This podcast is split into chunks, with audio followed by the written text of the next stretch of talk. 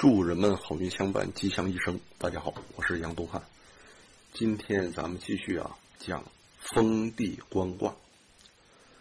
那咱们前一卦呢讲的是地泽临卦啊，临卦呢实际咱们为人处事人生在世就要面临很多的人事无情。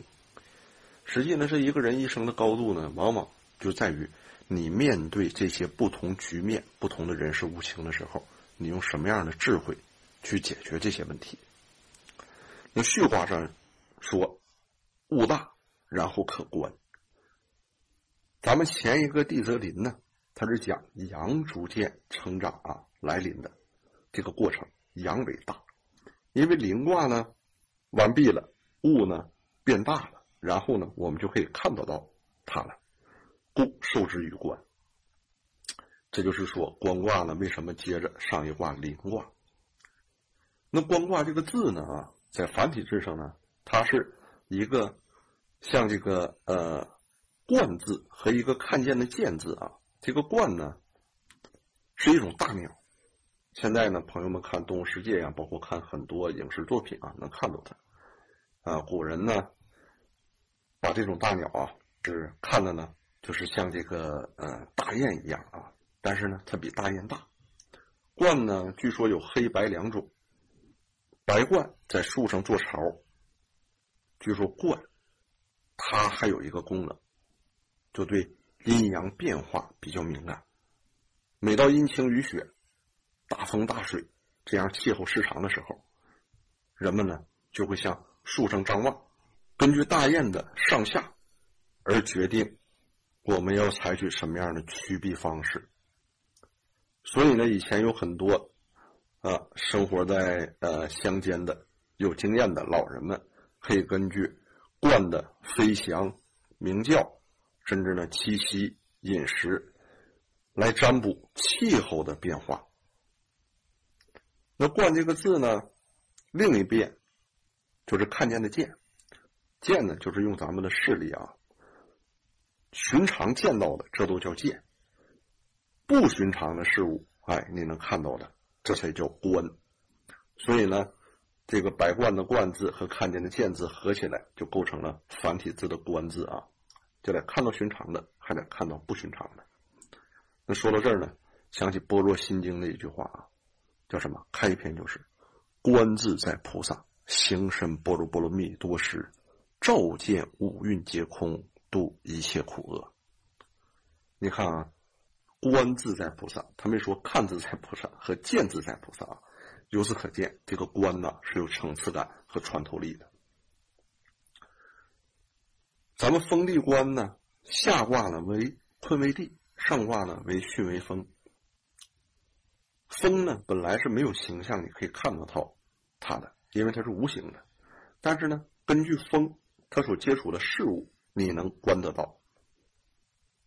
这就好比是。君王的德化没有形，但是呢，到最后他整个的这个现象你可以看得见。这也需要根据他的施政来观察百姓们的生活状况。那百姓们的整个性情呢，也没有啊什么任何的明显的形象呢可以看得见，需要呢你在具体的事情上来体现来观察。举个例子吧，就是你看咱老百姓平时这个呃衣食住行啊啊教育医疗啊啊，大家看待这些问题啊或者面临这些问题的时候什么样？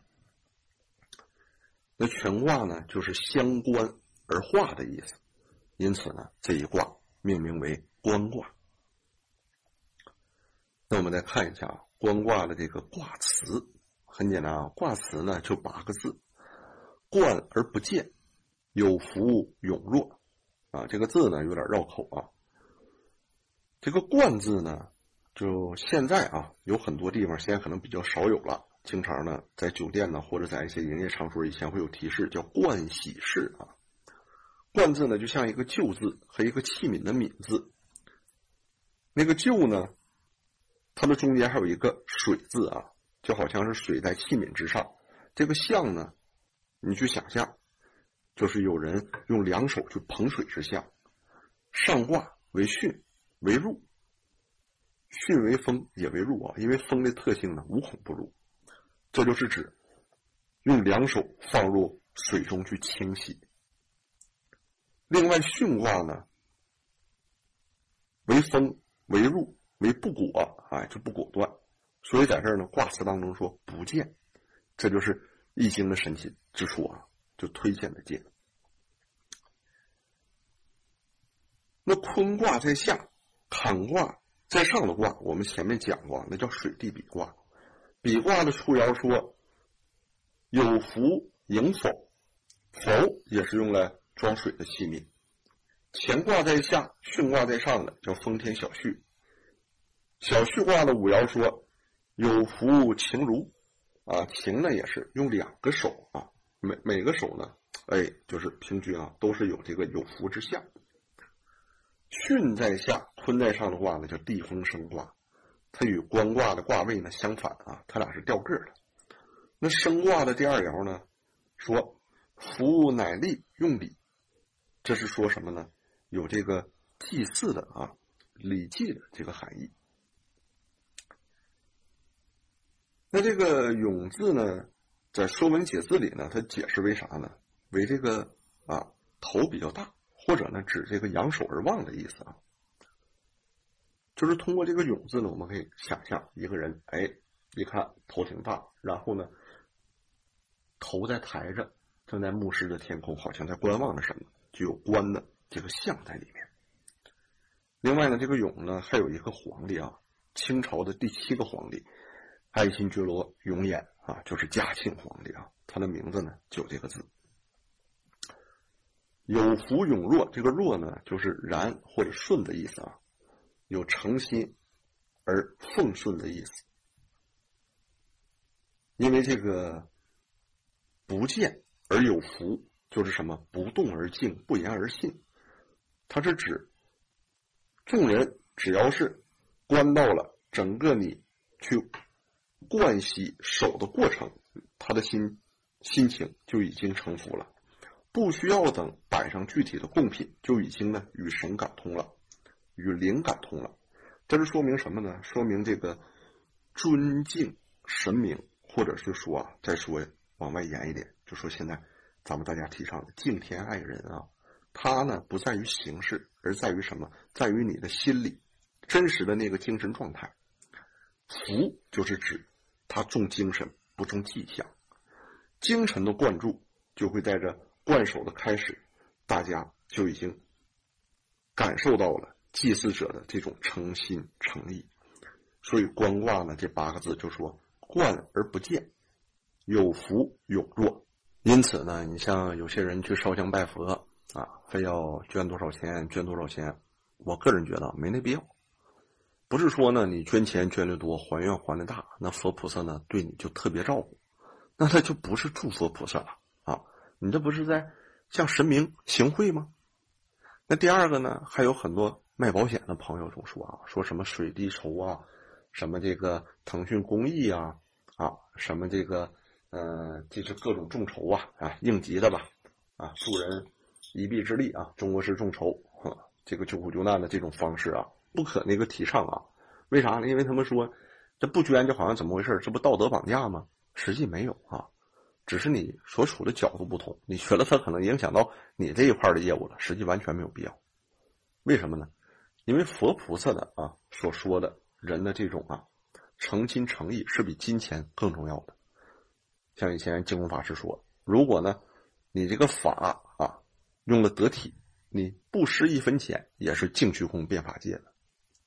那如果你这个法呢用的不得体啊，那杨老师在这里说，你可以参考梁武帝逍遥。南朝啊，南朝四百八十寺，多少楼台烟雨中。萧衍一辈子啊，因为信佛，因为这个修佛，他花了那么多钱，建了那么多寺庙。但他问达摩：“我有什么功德呀？” 达摩祖师告诉他：“没有功德。为什么？你这有功利心啊！功利心太强，那就别谈功德心了。”所以现在呢，对于很多哎这些事情，我们看到了，即使你没有钱，你没捐钱。你发自内心的给人一个祝福，这也是有功德的；或者有些时候呢，哎，你帮人摇旗呐喊啊，这也是有功德的。所以啊，你说你天天在家磕头烧香，上寺庙捐钱，满寺庙的佛菩萨没看谁是这么成佛的。大家呢必然都是啊，在人性方面，在人的品格方面，有某种超凡脱俗的力量，这样的才成佛的。你像释迦牟尼佛无上正等正觉嘛，你像观世音菩萨，哎，大慈大悲；你像文殊菩萨智慧第一，像普贤菩萨道德第一。像地藏王菩萨忠孝第一啊，孝道第一啊啊，关公忠义第一，这都是这样。所以呢，与其有那个时间、精力和金钱，你还不如啊做点具体的事情。那么好，本讲内容呢到此结束。我是杨东汉，谢谢朋友们，咱们下期再见。